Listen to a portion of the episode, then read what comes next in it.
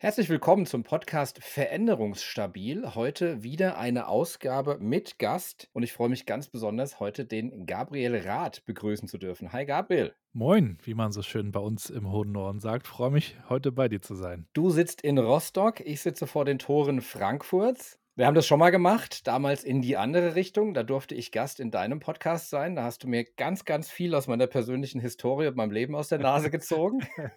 Das versuche ich zumindest immer. Da gab es bei mir dann immer das Feedback: „Oh wow, das ist ja das ist ja richtig menschlich, wenn dir jemand hilft, Holger.“ Das war 'n gutes Feedback, was da kam. Ja. Und heute machen wir es mal in die andere Richtung.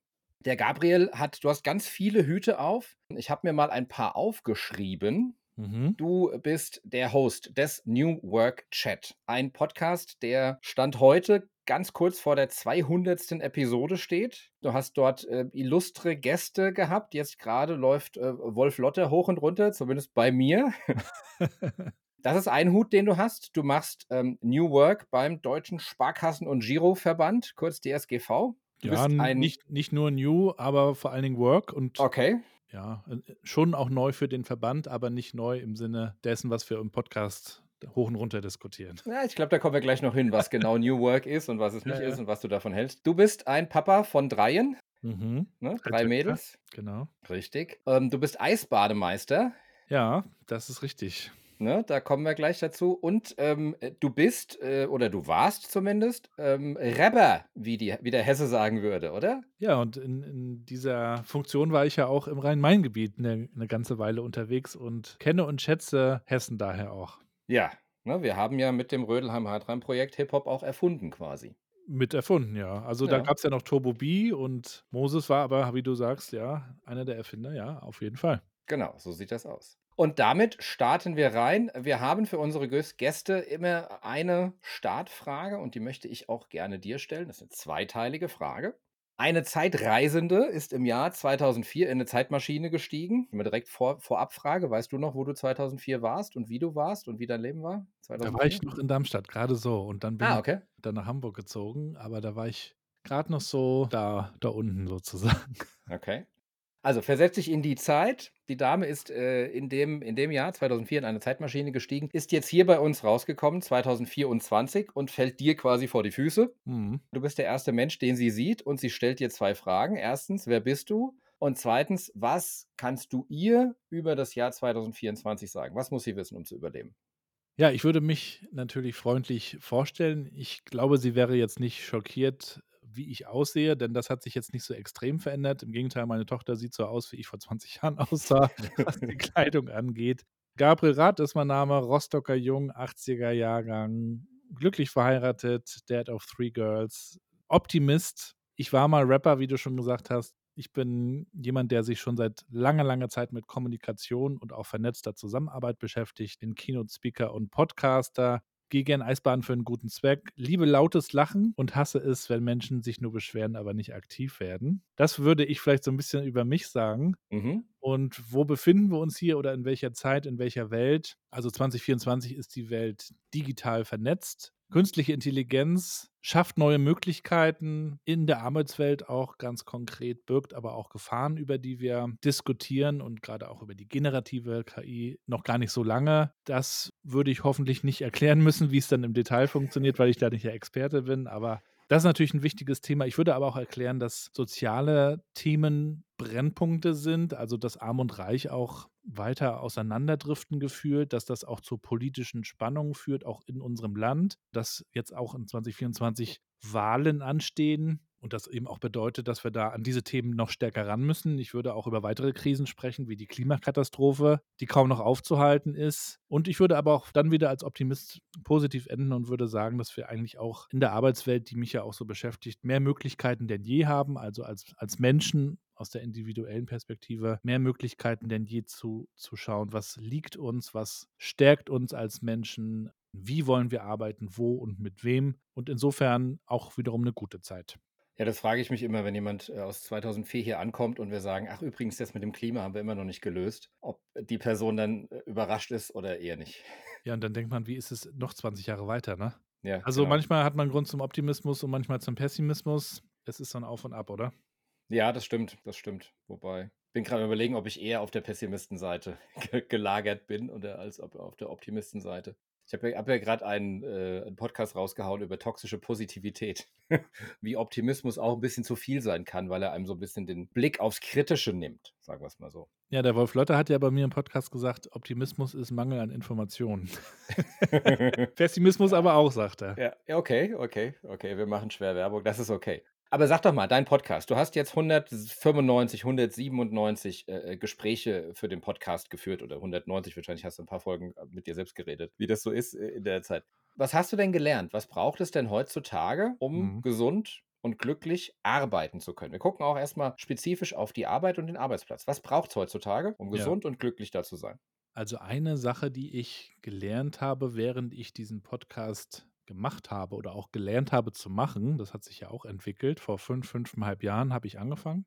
Mhm. Ja, im Herbst 20, 18. Und ich bin da einfach so reingestartet mit so einem Einfach-Machen-Ansatz, der, glaube ich, immer noch eine gute Idee ist. Habe dann aber gelernt, zuzuhören und Fragen zu stellen. Und das ist, glaube ich, ein, eine wichtige Sache, die wir uns alle aneignen sollten. Deswegen sage ich auch manchmal, wenn ich mal einen Vortrag halte, seid Podcaster. Ihr braucht dazu keinen eigenen Podcast, aber lernt gute Fragen zu stellen, also Dinge auch zu hinterfragen interessiert euch dafür, seid neugierig und lernt zuzuhören, damit man das aufnimmt, versucht zu verstehen, Zusammenhänge herzustellen. Und diese Reflexion, die damit verbunden ist, ist mir eben so wichtig. Also wenn wir in irgendeiner Form uns über unsere Gesundheit machen, Ge äh, Gesundheit Gedanken machen, dann müssen wir eben auch erstmal schauen, wie ist es denn aktuell? Ja, wie könnte es denn sein? Und was ist vielleicht auch nicht so gut, was, was macht uns vielleicht auch krank? Und das, deswegen müssen wir da reflektieren. Und wenn wir dann aus der Reflexion in eine Handlung kommen, dann gibt es eben auch eine gute Chance, dass wir robust sind oder robuster werden.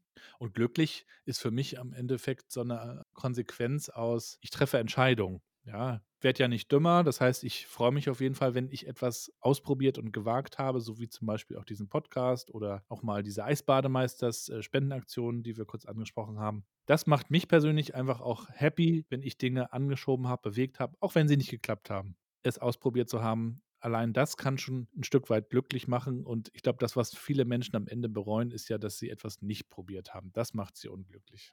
Also, du sagst zuhören, du sagst reflektieren und mhm. äh, sehr spannend, du sagst Entscheidungen treffen und etwas machen, selbst wenn es nicht erfolgreich ist. Also es sind nicht die Erfolge, die uns gesund und glücklich machen, sondern es ist etwas getan zu haben. Ja, ja, und je nachdem, durch welche Brille man schaut, ist ja auch Erfolg relativ. Das heißt, wer weiß, was das bedeutet, vielleicht hilft mir, dass es in der Zukunft doch noch wertvoll sein kann, auch wenn es in dem Moment vielleicht nicht erfolgreich war. Das heißt, die Perspektive auf die Dinge ist ja auch entscheidend. Okay, also was ich höre, ist, dass du schon komplett von diesem ganzen agilen Zeug versaut bist, ne? Also so dieses in kleinen Schritten vorwärts gehen, fail forward und das ist ja super, selbst ich wir haben hier gerade einen richtig geilen Fehler gemacht und so und wer weiß, wofür es noch mal gut ist.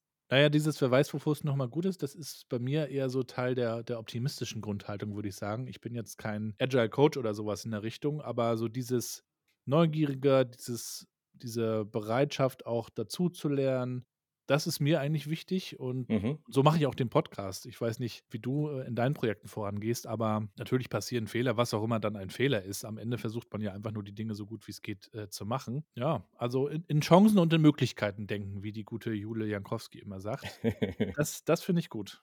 Magst du mal äh, was dazu erzählen, wie das dann in deinem, du hast ja deinen Dayjob quasi Ja. bei Sparkassens. So, Ja. jetzt ist, ich liebe Sparkassen, ich habe alle meine Konten bei Sparkassens, weil ich die cool finde, weil die aber auch halt irgendwie nicht von der Subprime-Krise so super getroffen waren, weil sie immer noch überlegt haben, wie sie jetzt in den Subprime-Markt einsteigen, als der schon kaputt war. So langsam irgendwie und träge erlebe ich die. Mhm. Und jetzt, jetzt hüpfst du da rum und sagst, wir müssen mal neue Dinge probieren und mal grundsätzlich optimistisch sein. Wie, wie funktioniert das? Naja, je größer der Laden, umso eher ist das ein Tanker und kein Schnellboot. Das ist ja schon Mhm. mal klar. Das ist in der Sparkassenfinanzgruppe so, die größte Finanzgruppe Deutschlands. Das ist aber auch in in anderen Konzernen so. Das dauert einfach alles lange in einem Tanker. Gleichzeitig hast du so eine Robustheit, ja. Du Mhm. bist eben auch fester unterwegs und robuster gegen, äh, Krisen. Also zum Beispiel ist die Sparkasse durch die ganze Pandemie erstaunlich gut durchgekommen, steht jetzt sehr gut da, weil diese Sicherheit, die sie ausstrahlt Richtung Kunden, Kundinnen, aber auch Richtung Mitarbeiter, Mitarbeiterin, die ist dann eben auch eine, eine harte Währung und sehr wertvoll. Und so ein großer Tanker muss natürlich zwei Sachen machen. Auf der einen Seite das, was funktioniert, weiterführen und parallel dazu eben sich schon mal neue Themen anschauen. Und ich bin jetzt eben einer, der sagt, okay, das und das und dieses könnten neue Themen sein. Lass uns das mal anschauen und lass uns mal gucken, wie wir das vielleicht auch in den bestehenden Betrieb überführen. Mhm. Ja, also dieser Ambidextrie sagt man ja auch. Nicht nur das Neue, aber auch nicht nur das Alte. Wir müssen uns beides anschauen. Und es passiert übrigens auch mehr, als man denkt in so einer Sparkassenfinanzgruppe. Da wird sich schon auch mit KI und mit dem Metaverse und mit Kryptowährungen und mit allen möglichen Themen beschäftigt. Das ist jetzt nicht unbedingt das, was in der TV-Werbung dann zu sehen ist, aber es passiert mehr, als man denkt. Mhm. Was müssen denn aus deiner Sicht Organisationen können? Was müssen die denn lernen heutzutage? Ne? Wir haben eben, das eben ganz wunderbar äh, zuhören, reflektieren, entscheiden können. Das ist eher auf menschlicher Ebene. Jetzt gehen wir mal auf eine gesamte Organisation. Was muss denn eine Organisation können? Ja, die Frage ist, ob das so anders ist, ne? Also eine Organisation muss ja auch zuhören, also in Richtung Markt jetzt mhm, erstmal. Also mhm. was wünschen sich denn unsere Kunden und Kundinnen? Wie verändern die sich? Also allein durch die Digitalisierung. Heutzutage erwartet man eben alles, jederzeit, sofort. Man möchte nicht mehr darauf warten. Ja, das ist man allein durch die digitalen Player wie Amazon und Co. Ist man, ist man das gewöhnt und so möchte man es eben auch im Banking-Sektor zum Beispiel haben. Daran muss man sich messen lassen. Also diese Kundenzentriertheit, sagt man so schön, das ist extrem wichtig. Dann muss man sich natürlich auch anschauen, was passiert gesellschaftlich, was passiert politisch. All das muss man nicht nur sehen, sondern auch darauf reagieren. Also man muss anpassungsfähig sein. Mhm, mh. Adaptiv, sagt man auch so schön. Das ist, glaube ich, sehr, sehr wichtig und gleichzeitig eine große Herausforderung. Ne? Gerade wenn du so ein Tanker bist, Du bist dann auch demokratisch organisiert natürlich, zum Beispiel auch in so einer Sparkasse. Das heißt, du kannst nicht einfach so einen starken CEO, bei Bayer haben wir das jetzt gerade gesehen, habe ich gelesen, mhm. neuer CEO, der sagt, wir krempeln jetzt alles um, Transformation. Tag, wir, wir schaffen jetzt Hierarchie ab. Zack. Mal gucken. Aber mhm. in so einer demokratisch gewachsenen, föderalen Organisation mit Regionalprinzip und so weiter, das ist ja auch, was ich immer gut fand, müssen die Dinge halt diskutiert werden. Das ist einerseits gut, führt aber auch dazu, dass es ein bisschen länger dauert. Aber das bleibt natürlich wichtig, adaptiv zu sein. Also in der Sparkassenwelt bedeutet das zum Beispiel, sich zu fragen, brauchen wir die, die Filialen noch, ja? Oder in mhm. welchem Maße brauchen wir die noch? Oder erfinden wir den Raum mal neu? So sich solche Fragen zu stellen. Das ist also wichtig. Gleichzeitig aber auch auf die, auf die Leute, die dort arbeiten, zu hören und da auch kundenzentriert zu sein, also die Mitarbeitenden als Kunden zu verstehen. Das würde ich auch sagen, äh, ist sehr, sehr wichtig, denn was nützt es dir, Richtung Markt zu gucken, wenn du am Ende keine Leute findest oder bindest? Ja, das sind ja so diese zwei Themen immer wieder. Und wie ist man ein attraktiver Arbeitgeber? Ja, indem man einfach gute Arbeit auch macht. Also es geht gar nicht nur um die Bedingungen. Ich finde, es wird immer so viel über die Bedingungen gesprochen, über Benefits und Hygienefaktoren. Das ist alles schön und gut, aber am Ende wollen wir doch alle gut und auch erfolgreich arbeiten und zusammenarbeiten. Und das motiviert doch die Leute, wenn sie was bewegen können. Und das muss halt äh, möglich sein. Und das ist eben auch eine, eine wichtige Thematik, nicht nur das, diese Möglichkeiten zu geben, sondern das dann auch in der Kommunikation, und das wäre dann so mein nächstes Thema noch, zu reinzubringen, also zu erzählen, ein Stück weit authentisch zu sein. Damit haben sich Unternehmen eigentlich schon immer sehr schwer getan. Aber das erwartet man eben auch. Man möchte wissen, wofür steht ein Unternehmen, ja, wo wollen die hin, ja. Und das muss auch glaubwürdig sein. Und wenn es das nicht ist, dann kommen weder neue Mitarbeitende und die, und die Kunden überlegen sich das dann eben auch. So, also das sind so ein paar Dinge, die mir in diesem Zug eigentlich wichtig wären. Ne? Zuhören mhm. Richtung Markt, Richtung Mitarbeitenden, äh, sich verändern wollen, das auch in der Kommunikation authentisch rüberbringen. Dann gibt es, glaube ich, eine Chance, dass man äh, weiterkommt und vielleicht abschließend überhaupt auch mal so ein, so ein positives Zukunftsbild für sich zu entwerfen. Wo wollen wir eigentlich hin? Mhm. Erlebe ich auch immer noch viel zu selten, auch wenn ich in meinem Podcast mit Unternehmen spreche. Wir sind jetzt irgendwie alle in, diesem, in dieser Krise oder in diesen Themen drin, aber wo wollen wir eigentlich hin? Und wenn man das für sich in irgendeiner Form klärt und natürlich kann man das auch immer wieder updaten, dann hat das auch eine Power und eine Kraft, glaube ich, für alle, die da so beteiligt sind. Ich gehe das mit den Hygienedingern komplett mit, aber mir ist gerade eine Sache aufgefallen oder eingefallen. Ich, ähm, ich gucke äh, gerne diese Videos auf YouTube von Typen, die so Phishing-Callcenter zurückhacken. Kennst, kennst du die? Nee. Also da gibt es so ein paar Jungs, die, die kriegen dann so einen Phishing-Anruf oder eine Phishing-E-Mail und dann tun sie so, als wären sie, als wären sie ein Opfer, als wären sie irgendwie, ne, sind ja. meistens dann irgendwie alte Leute und spielen so ihr Ding und, so, ne, und äh, schicken denen dann irgendeine, äh, wiederum irgendeine Backdoor zu und haben dann Zugriff zu diesen Callcentern und in den, in den YouTube-Videos ist dann das Beste, wenn die dann sogar Zugriff auf die ähm, Videokameras kriegen, ne, so und dann sind die da drin und auf der anderen Seite der denkt, dass er gerade einen riesen fetten Fisch an der Angel hat und dass die Omi aus Miami eben gleich 30.000 Dollar überweist und so weiter. Und dann zeigen die es aus den, mit den Videokameras und dann hackt er die. Aber ich gucke mir das dann manchmal an und denke mir, guck mal, das ist so ein, so ein Betrüger-Callcenter aus Indien. Die haben ein schöneres Büro als manche meiner Kunden. Ja. Also Hygiene hin und her, aber äh, ne, der Arbeitgeber bei dem, bei dem Betrüger-Callcenter, der weiß, wie es geht. Das ist ja auch mehr als Hygiene, ne? Das ist ja, ja auch äh, genau. wirklich wichtig, der Raum und Ja. Genau. Das andere, ich sage jetzt, ich gucke gerade oben hin, wir sind jetzt bei ungefähr Minute 17. Mal gucken, wie viel der Dave rauscuttet, aber ungefähr bei Minute 17. Ich sage jetzt gleich ein Wort und wir gucken dann in vier Wochen, wenn das Ding rausgekommen ist, mal, ob hier Leute abschalten bei diesem Podcast. Weil ich sage jetzt an, an, eins meiner Lieblingsworte, Governance ist das, was du eben angesprochen hast. Ne? Also diese Fähigkeit in einem Verbund, in einer Organisation, gemeinsam Entscheidungen zu treffen. Das ist es ja, ja im Grunde genommen. Ne? Also ja. Demokratie, wie du es nennen willst, dahin zu gehen. Ne? Und du kannst es natürlich zentralistisch machen, du kannst es verkünden, aber selbst da, und, und ich, ich, ich freue mich immer tatsächlich in der Beratung über Kunden wie so einen föderalistischen Verband, weil da ist gar nicht mehr die Illusion von Zentralismus gegeben. Du hast, ganz mhm. oft hast du so eine Illusion, aber ich war auch schon bei namenlos bleibenden großen deutschen Versicherungen unter unterwegs, die dachten, wenn die Zentrale etwas sagt, dann müssen alle Ländergesellschaften mitziehen und dann wartest du ein halbes Jahr und es ist niemand mitgezogen. Ja. Und dann fängst du an, okay, jetzt haben wir die Selbstüberschätzung mal entlarvt, jetzt reden wir mal drüber, über Governance und über Methoden, wie wir gemeinsam Entscheidungen treffen, die wir auch zusammen tragen wollen. Ne? Also ich glaube, das ist tatsächlich mhm. ein wichtiges Thema. Ja, und also die Leute kommen so schnell mit so vermeintlich einfachen Lösungen her mit Organisationsprinzipien macht das doch so, aber man muss ja auch verstehen, dass das ist historisch gewachsen und das hat auch wirklich sehr lange gut funktioniert. Man muss es jetzt natürlich weiterentwickeln, aber äh, die demokratische Idee finde ich schon auch eigentlich ganz gut. Jetzt könnte man wie bei einer Deutschen Bank oder bei einer anderen einfach sagen, so Vorstand, zack, entscheiden was, fertig, da werden jetzt 10.000 Leute entlassen, ist dann so, das kann man machen, das muss man eben aber nicht so machen. So ist das.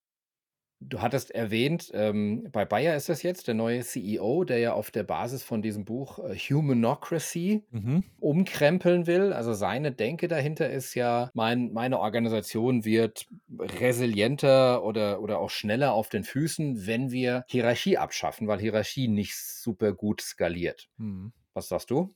Ich bin ganz stark bei Bürokratie vor allen Dingen auch, die abgeschafft werden muss. Mhm. Ein Stück weit stellt sich ja die Hierarchie immer ein, wie wir wissen. Die Frage ist natürlich nur, wie die Hierarchie begründet ist, ob es feste Positionen gibt oder ob wir in Rollen mehr denken, in Ownership. Das ist zum Beispiel auch etwas, was wir vorantreiben bei uns im DSGV, dass man sich einfach für Themen verantwortlich fühlt und die Leute sucht, die in dem Thema und bei dem Thema mitarbeiten können. Ein Stück weit kann man die Hierarchie bestimmt auch abschaffen. Es gibt sogar in der Sparkassenwelt interessante Cases. Die Bremer Sparkasse kann man sich da mal anschauen, wenn einen das interessiert. Also in einem, mhm, konservativen, in einem konservativen Feld, wo man es mhm. vielleicht nicht erwarten würde, hat die Bremer Sparkasse schon vor einigen Jahren gesagt, wir wollen uns transformieren zur Netzwerkorganisation. Wir wollen alle auf mhm. Augenhöhe zusammenarbeiten. Sie sind dann umgezogen auch auf einen neuen Campus. Vorstand hat keine Büros mehr, setzt sich mit dem Laptop hin, man duzt sich, weil man es möchte, aber auch die Teams entscheiden über Gehalt. Also sehr interessant, sehr ungewöhnlich, auch in der Sparkassenwelt. Es gibt auch noch die Hamburger Sparkasse, die Haspa, die auch im Rahmen ihres Kulturwandels sehr viel ausprobieren und sicher auch noch viele äh, kleinere von insgesamt etwas über 350 Sparkassen. Aber also es ist mehr möglich, als man denkt, würde ich sagen. Es Mhm. Äh, braucht auch diese Leuchttürme, die dann wiederum erzählen, wie es gehen kann. Nicht muss, aber kann. Und ob das dann für Bayer funktioniert, das wird man ja sehen. Ich habe nur auf jeden Fall gelernt, dass jedes Unternehmen irgendwie einen eigenen Weg finden muss und dass es keine allgemeinen Rezepte gibt. Also zu sagen, ne, ihr müsst jetzt alle Holokratie, so funktioniert es für euch Ja. oder Soziokratie und was auch immer. Kann man zwar sagen, aber Ne, der Spotify-Weg hat für die vielleicht funktioniert und bei Netflix ist es ähnlich. Und man kann sich inspirieren lassen und man kann sich anschauen, wie habt ihr es gemacht und vielleicht auch Prinzipien ableiten, wie Partizipation. Finde ich immer eine gute Idee. Aber man muss dann eigene, eigene Wege finden. Ich mag ja diesen Dekonstruktionsansatz, ne, weil du sagst jetzt gerade Spotify-Modell, das ist ja das für mich das Paradebeispiel für, oder hat jemand was gemacht, deren Ergebnis ist gut, ich will das Ergebnis auch, also mache ich dasselbe wie die. Ne? Ja, also das ja. ist ja wie, ich gucke beim Nachbarn rüber, bei mir hat es gerade in der Ehe gekracht, der sitzt mit seiner ähm, Ehefrau irgendwie auf der Veranda und die haben Spaß und er hatte sich gestern einen neuen BMW geholt, also gehe ich mir einen BMW kaufen, um meine Ehe zu retten. Ja. Äh, ne, so funktioniert es nicht und Spotify-Modell ist so ein schönes Beispiel, weil ja nicht bei Spotify selbst das Spotify-Modell so nutzt, wie es von allen kopiert wird. Aber äh, ich will nochmal auf dieses, weil ich äh, auf dieses Rollenbasierte gehen, ne, was du sagst sagst, weil das ist tatsächlich ein, ja, so ein Motiv, was immer wieder hochpoppt. Ne? Also das kannst du jetzt verpacken in Humanocracy oder Holocracy oder Soziokratie oder was auch immer. Aber am Ende des Tages, wenn ich mich frage, wie kann ich eine Organisation denn robuster aufstellen? Dann lande ich immer wieder dort. Ne? Das ist ja, das geht ja sogar zurück bis zu diesem ne, VUCA, ist ja zum Glück langsam wieder, wieder out äh, als, äh, als äh, Reizwort, als Schlüsselwort. Aber im Grunde genommen, der äh, Army War College hat sich das ja ausgedacht, ne? ähm, äh, als Forschung, weil sie gesagt haben, wie ändert sich denn Kriegsführung tatsächlich? Und das, ne, dann kamen sie mit VUCA um die Ecke. Aber ja sofort auch mit quasi ihrer Lösung darauf, dass sie gesagt haben, wir können nicht mehr so zentralistisch hierarchisch, ne, der, der Fünf-Sterne-General sagt den Vier-Sterne-General, die sagen es den Drei-Sterne-General und so weiter, sondern wir müssen hingehen und wir haben zwei Sachen. Wir haben Prinzipien, denen gefolgt wird, also das Prinzip des, des Humanismus zum Beispiel, und wir, und wir geben kompetente Rollen raus. Ne? Wir mandatieren kompetente Rollen. Jetzt ist ja das Spannende, wenn ich aus dieser alten Welt komme, die sehr hierarchisch ist, ich habe gestern irgendwo so ein Ding geschrieben, was hatte ich? Das fand ich eigentlich ganz schlau. Da habe ich geschrieben, ach ja, genau. Ich habe in der alten Welt, wurde ich darauf trainiert, die Wirksamkeit meines Vorgesetzten zu konsumieren. Also das heißt, ich wurde eigentlich darauf trainiert, Klappe halten, machen, was der Chef sagt. Und jetzt auf einmal sagt einer, äh, herzlichen Glückwunsch, Januar 2024, vergiss das alles. Ab jetzt hast du eine Rolle und du musst die selbstwirksam und verantwortlich ausfüllen. Ich weiß ja gar nicht, wie das geht. Wie, wie, wie macht ihr das denn? Ne? Wenn, also hast du da Beobachtungen oder Erfahrungen, wo du sagst, so, so haben wir diese Transformation begleitet von du bist äh, äh, gut funktionierendes Rädchen in einer Maschine, aber du drehst dich nur mit, hin zu herzlichen Glückwunsch, du hast jetzt eine Rolle oder eine Funktion und musst die verantwortlich ausfüllen?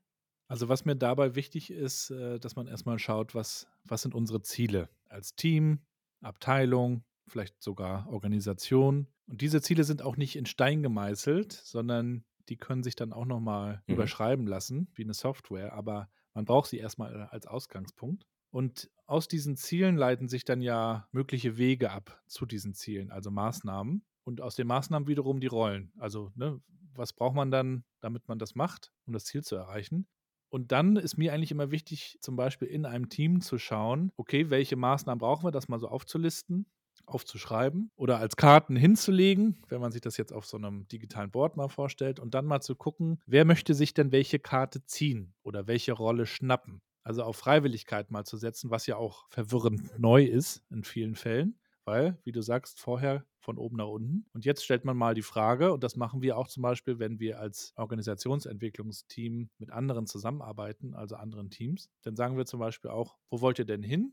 Und das wäre für mich jetzt auch das Neue in der neuen Arbeitswelt, über Ziele zu führen. Zur Führung kommen wir, glaube ich, auch noch. Und dann zu schauen, was würdet ihr denn sagen, was müssen wir tun, um dahin zu kommen und wer möchte denn was machen? Das ist besser als zu sagen, so, das sind jetzt die Rollen, du kriegst jetzt die, du kriegst jetzt die, dann ist es ja so ähnlich wie in der alten Arbeitswelt. Dann mhm. hast du auch wieder von oben nach unten verteilt und die Leute sind vielleicht gar nicht happy damit und machen es irgendwie, sondern sie kommen dadurch ja erst in die Selbstverantwortung, wenn sie sich das selber auch gezogen haben. Und wenn man dann noch eine gewisse Transparenz herstellt, was heutzutage eben auch sehr schön möglich ist, über auch digitale Tools zu sehen, wo stehen wir denn gerade, in welchem, auf welchem Level, dann, dann kommt man insgesamt einen guten Schritt weiter. Dann wissen alle, wo man ist, dann ähm, hat man ein Ziel, man kann das Ziel updaten.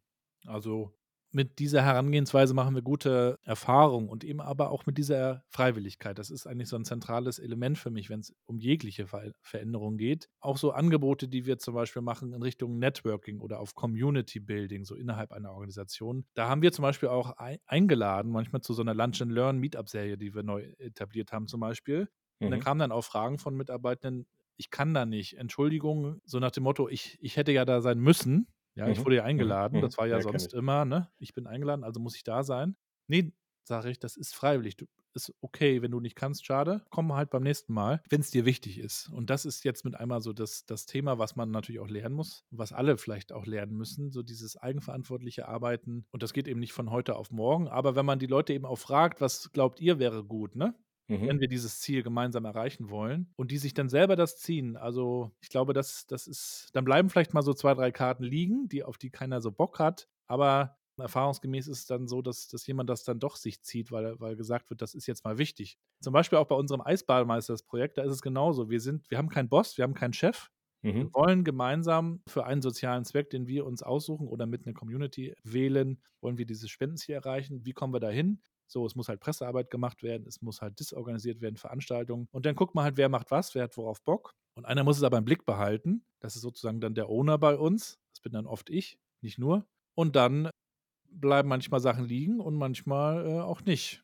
Aber alle haben halt Bock und sind involviert. Das wäre meine Frage gewesen, jetzt mal, wenn ich die Rolle des Gegenbeispielsortierers nehme, ist wunderbar. Du definierst jetzt Rollen, sagst hier, liebes Team von Sparkasse XY, das sind eure Rollen. Jetzt nehmt ihr euch mal die, auf die ihr Bock habt, weil, das wissen wir ja auch, das sagt ja auch die Forschung, Menschen sind dort erfolgreich, wo sie Spaß haben. fertig, so, ne? Äh, wo es, ihnen Spaß macht, das zu machen. Niemand äh, hat aus Versehen oder gegen seinen Willen äh, irgendwo eine Goldmedaille gewonnen oder eine goldene Schallplatte gemacht, ja, so. Aber was passiert dann, ne? Dann hast du den einen Fall, dann bleibt halt, bleiben die ekligen Sachen, äh, bleiben halt liegen, weil die keiner machen will. Und das andere ist, es bleiben auch Menschen manchmal übrig, die sagen, also wenn du mich wirklich fragst, worauf ich Bock habe, ich habe auf nichts von alledem Bock. Fair enough, mach was anderes. Genau, ne? Such dir einen anderen Job. Und vielleicht gibt es den ja auch innerhalb der Organisation. Das wird, glaube ich, auch immer wichtiger. Wir reden ja von Fachkräftemangel und Weiterbildung. Also entwickel dich vielleicht, wenn es geht, auch in der Organisation weiter, ne? Oder die Organisation muss bestenfalls den Rahmen dafür erstmal schaffen. Mhm. Also diese Flexibilität wird ja auch immer wichtiger, glaube ich. So, wir reden gleich noch über, über dieses Geist, geistesgestörte Kaltbaden, aber ich will vorher noch von dir wissen, in deiner Erfahrung, was ist denn Führung? Was, was, was für eine Rolle spielt denn Führung in diesem in dieser neuen Arbeitswelt? Gibt es überhaupt noch Führung? Führen wir uns einfach alle nur noch selbst? Ich habe im letzten Jahr 2023 einen Podcast gehört, der mich sehr geflasht hat, um mal in unsere alte Sprache zu kommen von vor 20 Jahren. Und zwar mit Jürgen Klopp, dem mhm. Trainer, mhm. den wahrscheinlich viele kennen, Fußballtrainer Liverpool. Und da geht's, äh, also er, er, er spricht nicht von dem Wortführung, aber im Endeffekt geht es den ganzen Podcast da, da drum. Und er fragt sich halt die ganze Zeit, wie er sein Team und seine Leute besser macht. Was kann er rausräumen, rausnehmen an Hürden, Problemen, damit die Talente, die er ein Stück weit versammelt hat, ja, damit die performen, damit die Spaß haben, damit die erfolgreich sind. Darum geht es am Ende natürlich, das ist ja der Zweck, die wollen gewinnen, Spieler und Turniere und so weiter. Aber er schaut halt, was äh, stört und hindert und das nimmt er raus und er spricht mit denen. Er, er sorgt für gute Beziehungen, das gehört auch für mich zur Führung, ja. Mhm. Zwischenmenschliche Beziehungen aufzubauen, zu pflegen. Jetzt kann man so ein bisschen das Bild vom Garten gehen oder so. Aber das, es ist nicht nur das Fachliche, wollte ich sagen, sondern da wirklich dieses, es muss auch so ein bisschen harmonieren untereinander. Nicht alle müssen Freunde sein, ne, aber man muss sich schon irgendwie respektieren und verstehen. Und vielleicht ist die Führungskraft, was auch eine Rolle, wie gesagt, sein kann, dann diejenige, die, die eben schaut, wie können die bestmöglich zusammenarbeiten, gemäß ihren Talenten. Wie kann auch Talent und Aufgabe bestenfalls matchen? Ist auch eine wichtige Aufgabe, glaube ich, von mhm, Führung. Mhm. Nicht nur irgendwer macht irgendwas, sondern wie können sich die Dinge weiterentwickeln und wie können die Aufgaben erledigt werden. Und ein Spruch, der mir noch so wichtig war aus dem letzten Jahr, ich habe aber vergessen, von wem der war. Also wenn du führen willst, dann musst du erstmal Menschen mögen. Den fand ich auch gut. Es geht auch so ein bisschen darum, oder? Es geht ja. nicht nur, das ist ja diese, diese alte Welt, humane Ressourcen, so diese Maschine, dieses Bild, davon sind wir hoffentlich ein bisschen weg, sondern auch zu gucken, Geht es dir gut? Passt das auch zu deiner Lebenssituation? Sich dafür vielleicht auch mal zu interessieren, wäre für mich auch eine Aufgabe von Führung, das mal ein bisschen ganzheitlicher zu betrachten. Das sind so ein paar Gedanken dazu. War das der, war das der äh, Kloppo-Podcast mit Arndt Zeigler? Dieses, äh, dieses lange Gespräch? Was Hotel Matze war der. Ah, Hotel Matze, okay. Ja. Dann muss ich mir das mal anhören, weil der hatte auch so ein, so ein längeres Ding bei Arndt Zeigler, das war total cool. Und der Jürgen Klopp ist natürlich, ohne dass man ihn jetzt wieder kopieren soll, mhm. ja, das haben wir vorhin festgestellt, aber der hat so eine Begeisterung Finde ich auch geil, wenn Führungskräfte das lieben, was sie tun, wenn es ihnen Freude macht, andere stark zu machen, ja, und wir haben natürlich dieses Management gehabt, wo es immer so darum ging, das eigene zu stärken, die eigene Position, ne, die Statussymbole, Eckbüro, Parkplatz erste Reihe und so weiter. Und so. Toller Titel. Mhm. Und jetzt geht es hoffentlich mehr so in die Richtung, ich schaffe es, dass mein Team erfolgreich ist und aber da gibt es natürlich auch solche und solche. Es hat vielleicht auch ein bisschen mit den Menschentypen zu tun und mit ihrer Sozialisation. Kennt man das überhaupt? Aber die Spieler, die bei Jürgen Klopp sind, die können sich halt auch aussuchen, ne? so wie du das heute in der Arbeitswelt auch hast. Die Leute müssen da nicht spielen. Die können auch zu AC Mailand, Paris, wo auch immer hinwechseln. So ist das jetzt gerade wieder rausgekommen. Ne? Höchste Beschäftigung seit weiß ich nicht wann in Deutschland bei dem, bei der, bei dem Anzeigler-Gespräch hatte der Klopp also aus, aus, der, aus seiner Historie erzählt und hier FSV Mainz zum Beispiel. Ja. Und das erinnert mich total, was du vorhin gesagt hast. Ich muss dem Markt zuhören. Ne? Weil mhm. er hat mhm. halt erzählt, er hat da angeheuert und dann haben die halt gespielt und dann wurden sie besser, aber das Stadion blieb leer. Ja. Und dann hat er gesagt, warum eigentlich? Er, ne, als Trainer und der Verein hat gesagt, wissen wir nicht, keine Ahnung, es kommen einfach keine Leute ne? und sind voll in diese Opferrolle, wir wissen das nicht. Ja. Und dann hat er so, hat er so eine Räuberpistole erzählt, dass er mit so einem alten, der hat einen Käfer, glaube ich, oder so. Und dann ist er mit dem Marketingpraktikanten und dem Käfer auf, an die Uni gefahren in Mainz. Ja. Und hat die Studenten einfach gefragt. Er hat gesagt, pass mal auf, hier ist ein richtig geiler Sportverein in der Stadt. Wir feiern richtig Party im Stadion. Bist du da? Nein. Warum? Und dann hat er die ganze Zeit verstanden, warum seid ihr nicht da? Woran hängt das und so? Und hat dann auch angefangen, quasi Blockaden wegzuräumen ja. und zuzuhören. Ne? Ja, schönes ja. Beispiel. Sehr cool. Es geht auch so einfach los, ne? Genau, einfach mal Leute fragen. Also, was müsste denn passieren, damit du kommst ins Stadion, ne? Ja, ja, genau das. Und was mir vielleicht auch noch wichtig ist, fällt mir jetzt noch so ein bisschen ein, also eine Führungskraft oder eine Führungsrolle, also es sollte auch darum gehen, eine gewisse äh, psychologische Sicherheit herzustellen im Team. Die brauchen Mhm. wir einfach, damit die Leute sich auch mal trauen, über Themen zu sprechen, ne? über Themen, die ihnen wichtig sind, über Fehler zu sprechen. Das brauchen wir auch, damit die Leute was ausprobieren, Kreativität, einen guten Nährboden hat. Und diese psychologische Sicherheit, die entsteht ja auch nicht so auf Knopfdruck, die muss man eben auch pflegen und in irgendeiner Form entwickeln. Hat wieder mit Beziehungen wahrscheinlich viel zu tun. Dafür sollte sich auch jemand, wenn nicht natürlich bestenfalls alle, aber auch jemand verantwortlich fühlen. Ja, aber das ist ein guter Punkt. Also, du sagst, wenn ich's richtig verstehe, das beginnt mit der Führungskraft, diese psychologische Sicherheit? Das wäre, ja, ja, da gucken natürlich Ja. immer alle hin, oder? Also Ja, so klar. wie sich mein Chef, meine Chefin verhält, so verhalten wir uns auch so ein bisschen, weil wir den Eindruck haben, so soll das ja hier sein. Und äh, wenn eine Führungskraft auch mal was teilt von sich, auch mal auch vertrauensvoll mit Informationen und mit Gesprächen umgeht, dann kann sowas natürlich viel, viel eher entstehen, als wenn du jetzt so einen Tratschkopf hast. dann wird es schwierig. Ja, das ist das eine, ne? Du hast immer diese Vorbildfunktion. Ich bin aber auch der Meinung, dass eine Führungskraft auch durchaus mal sanktionieren muss oder durchaus mal sagen muss: „Das läuft hier nicht“, ne? Also, gerade dann hinzugehen und dann, wenn da irgendwie da wird gehänselt oder da wird gebullied, wie wir in Mhm. in Mittelhessen sagen würden, dann muss halt auch die Führungskraft die Erste sein, die sagt: „Äh, pass mal auf, das läuft hier so nicht.“ Richtig. Im Sinne des Teams oder des Ja, ja. Unternehmens dann wieder, ne? Also, das das war ja auch in diesem Netflix-Buch so interessant. Also, da wird ja sehr aktiv zu Feedback aufgerufen, auch zu unangenehmen, aber immer nur, damit es darauf einzahlt, dass wir insgesamt vorwärts kommen. Mhm. Also, nicht einfach nur so beliebig, sondern mit einem guten Grund. Man sollte sich dann beziehen auf die Werte, wenn wenn man sie dann für sich in irgendeiner Form klar hat. Dann ist es okay, ne?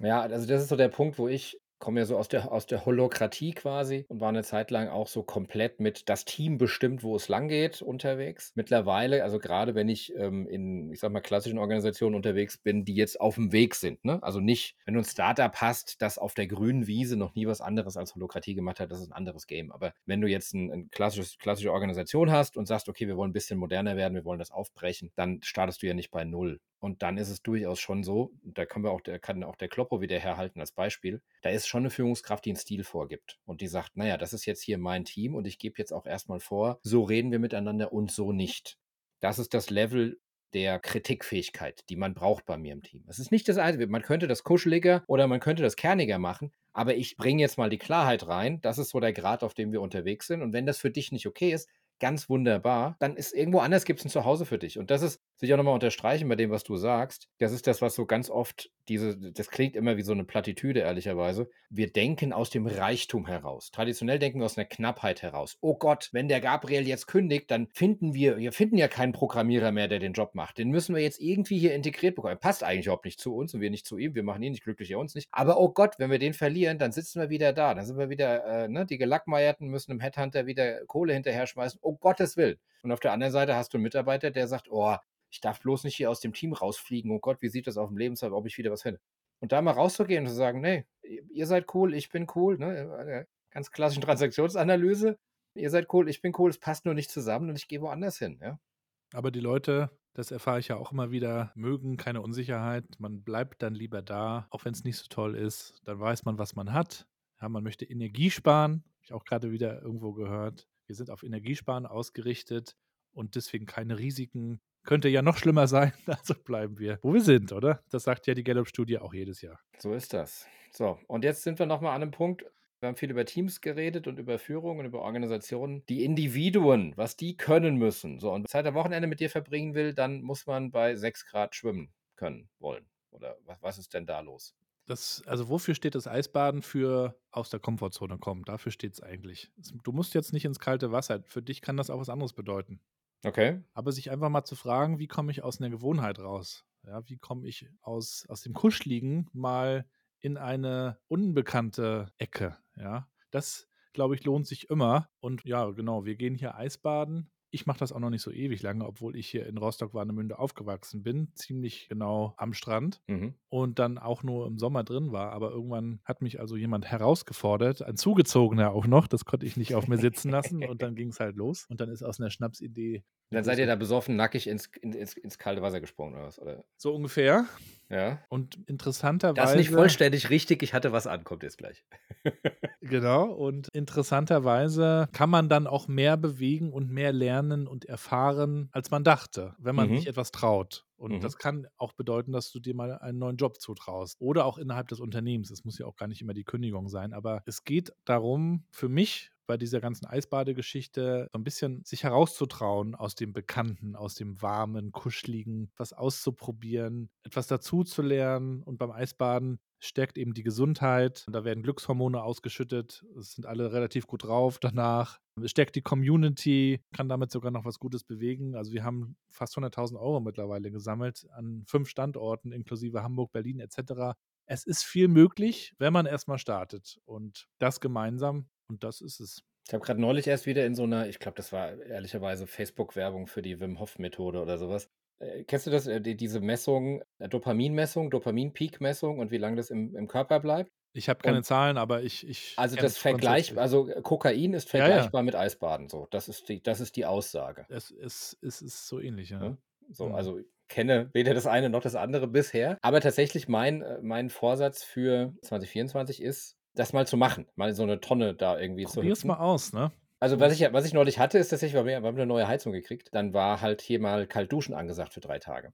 Und das, äh, also meine Familie hat es einfach verweigert, die haben aber nicht gewaschen die drei Tage, das konnte ich mir nicht leisten, weil ich Sport gemacht habe. Und ich fand es schön, es war eine schöne Erfahrung tatsächlich. Ich habe es Ja. aber auch sofort wieder, als es warmes Wasser gab, aufgehört. Ja, also Und- ich dusche auch ungern kalt, aber es Ja. geht ja um dieses kalt-warm, ne? Es geht ja auch nicht nur um Kälte, dass man jetzt in der Ja. Kälte bleibt, sondern dass man die Kälte mit der Wärme Ja, im Vergleich erlebt. Das macht was mit unserem Körper. Und das lässt sich vielleicht auch so ein bisschen auf das Arbeitsleben übertragen. Also nicht nur immer so weitermachen wie bisher, sondern vielleicht auch mal was anderes machen. Vielleicht auch mal den Prozess hinterfragen oder die Aufgabe, was auch immer. und, und äh, das heißt ja aber, wie oft hü- hüpft ihr da jetzt äh, in, ins Also Wasser? wöchentlich, mindestens einmal die Woche. Okay. Heute dann auch wieder, immer Okay. freitags. Wir nehmen ja heute an einem Freitag auf. Heute kommt übrigens noch, also wir haben dann auch die Presse oft da, die laden wir auch Mhm. ein. Heute ist dann auch die Bild der Frau zu Gast. Die berichten nämlich bald über uns. Da freue ich mich sehr drüber. Eine der größten Zeitungen Deutschlands. Europas wie vor, größtes äh, Frauenmagazin. Ja? ja. Ja, das sind dann so Geschichten, die nebenbei entstehen. Das äh, nehmen wir natürlich gerne mit. Aber am Ende geht es uns auch nicht um uns, sondern wir wollen ja was damit bewegen, nämlich Spenden sammeln für soziale Zwecke, für die, denen es wirklich nicht so gut geht, für Obdachlose, für die Tafel, für es gibt so viel. Also wir wollen damit auch ein Stück darauf aufmerksam machen, weil wir ja auch alle sehr privilegiert sind. Das steckt da ja auch ein Stück weit mit drin. Das ist so. White People Problems. Ja. Meine Frau immer. So ist das. Guck mal, wir Ich- wollen alle noch erfüllter sein, noch Ja. glücklicher im, im Job und können wir nicht noch mehr Obst hinstellen und können wir nicht noch mehr dies und jenes, ne? Aber wir meckern auf sehr, sehr hohem Niveau. Ja, ja. Ich äh, will uns mal so Richtung äh, Landebahn bringen mit diesem, mit diesem Podcast. Veränderungsstabil heißt das Ding. Wir haben über neue Art zu arbeiten geredet. Da war auch viel Veränderungsstabilität, viel Robustheit drin. Was wäre denn jetzt etwas ganz konkret Handfestes, was du hier unseren HörerInnen empfehlen würdest? Was können sie morgen anfangen zu tun, um ein kleines Stückchen Veränderungsstabilität in ihrer Führung, in ihrer Arbeitswelt? Vielleicht hast du auch irgendein Stück Weisheit vom, vom Familienvatertum, das du mir geben könntest noch oder so. Ich lerne ja viel durch meinen Podcast, wie gesagt. Wir kommen jetzt nochmal so ein bisschen zum Anfang unseres Mhm. Gesprächs und mag das auch, wenn ich unterwegs bin und wenn ich zum Beispiel auch Unternehmen besuche und dann auch schaue, wie arbeitet ihr hier, wie sieht das aus, was macht ihr, warum macht ihr das? Auch teilweise außerhalb der Aufnahme frage ich dann nochmal nach. Und da durfte ich unter anderem bei Google in Berlin zu Gast sein und ich weiß nicht, ob du das weißt, es gibt ja so ein Google Graveyard, also eine Webseite, auf der sämtliche Services aufgelistet sind, die von Google gekillt wurden, also Google-Produkte, ja. Da Mhm, mhm. gibt es dann den Google Reader, das war früher mal so ein Blog-Reader und Google, Wave Plus, das schönste Google das Wave. Social Google Plus Network, ja. Google Wave, ist richtig viel. Mhm. Vieles hat man schon vergessen. Und, und ich habe mich dann auch nochmal gefragt, bei all dieser Veränderung, die damit ja zusammenhängt, warum die damit auch so offen umgehen, was sie wirklich tun. Also Kill Your Darlings nennen sie das. Und, und das fand ich wirklich sehr schön und das kann man sich vielleicht auch nochmal so beherzigen. Halte nicht zu lang an Dingen fest, die, die offensichtlich keinen Nutzen mehr stiften oder das Ziel, was man sich damit gesetzt hat, irgendwie nicht erreichen, sondern äh, lass das auch mal sein. Und das können eben in unserem Fall auch vielleicht Gewohnheiten sein. Also mach mal was anders. Äh, nimm mal einen anderen Weg zur Arbeit oder nimm mal ein anderes Tool, probier mal was anderes Mhm. und, und, und schlepp nicht alles mit, was du bisher gesammelt hast, sondern vielleicht war das für einen Zeitraum gut, mach da vielleicht auch mal einen Haken hinter und entwickel dich weiter oder erfinde dich vielleicht sogar neu. Ich meine, Google war früher mal eine Suchmaschine, mittlerweile, sie reden davon, sie sind eine AI-First-Company. Sie haben jetzt noch dieses Google Bart als KI-Tool. Sie entwickeln sich ständig weiter, auch weil sie, wie wir auch vorhin gesagt haben, zuhören, was wollen die Kunden, was gibt es für Trends, worauf müssen wir achten. Und dann aber auch ganz offen damit umzugehen, zu sagen, also das mache ich eben nicht mehr. Ich habe zum Beispiel früher viel Musik gemacht, das hatten wir am Anfang ganz, ganz kurz. Mhm. Ich irgendwann auch gesagt, das war eine tolle Zeit, aber das heißt nicht, dass ich jetzt bis zum Rentner der Rapper bin. Vielleicht mache ich irgendwann mal wieder einen Song, ist okay, aber alles hat seine Zeit. Und Ja. wahrscheinlich gehe ich mit 70 auch nicht mehr Eisbaden. Wer weiß, vielleicht doch, aber ne, es muss nicht alles so bleiben, wie es mal war. Also, das heißt, der finale Aufruf ähm, des, des optimistischen Gastes hier in Veränderungsstabil ist, guckt mal eure Darlings an, guckt mal an, wer welches ihr killen könnt. Genau, Das ist schön, auch mal aufräumen. Frühjahrsputz quasi, bei den genau. Frühjahrsputz. Themen Frühjahrsputz. Und damit würde ich sagen, belassen wir es, oder? Ja. Gabriel, vielen Dank. Sag nochmal am Ende, werf nochmal ein paar URLs bitte rein. Wo findet man dich? Wo findet man deinen Podcast, dein Eisbademeisterzeug? Ja, hört gern mal rein in den New Work Chat Podcast. Gibt es auf Spotify, Apple Podcasts und Co. Können auch gerne auf LinkedIn connecten. Gabriel Rath. Es gibt noch einen zweiten Gabriel Rath. Das ist so ein Wirtschaftsautor. Wir haben uns aber noch nicht kennengelernt. Also wir finden uns irgendwie und vielleicht ja auch mal wieder auf irgendeiner Veranstaltung. Das wäre natürlich auch cool. Wobei, ehrlicherweise habe ich es für 24 noch gar nicht geplant, auf irgendeiner Konferenz zu sein. Wir schauen mal. Vielleicht sieht man sich. Ich danke dir. danke Schöne dir. Grüße nach Rostock und äh, jetzt ab ins Wasser mit dir. Bis bald. Mach's gut. Danke dir. Mach's gut. Ciao.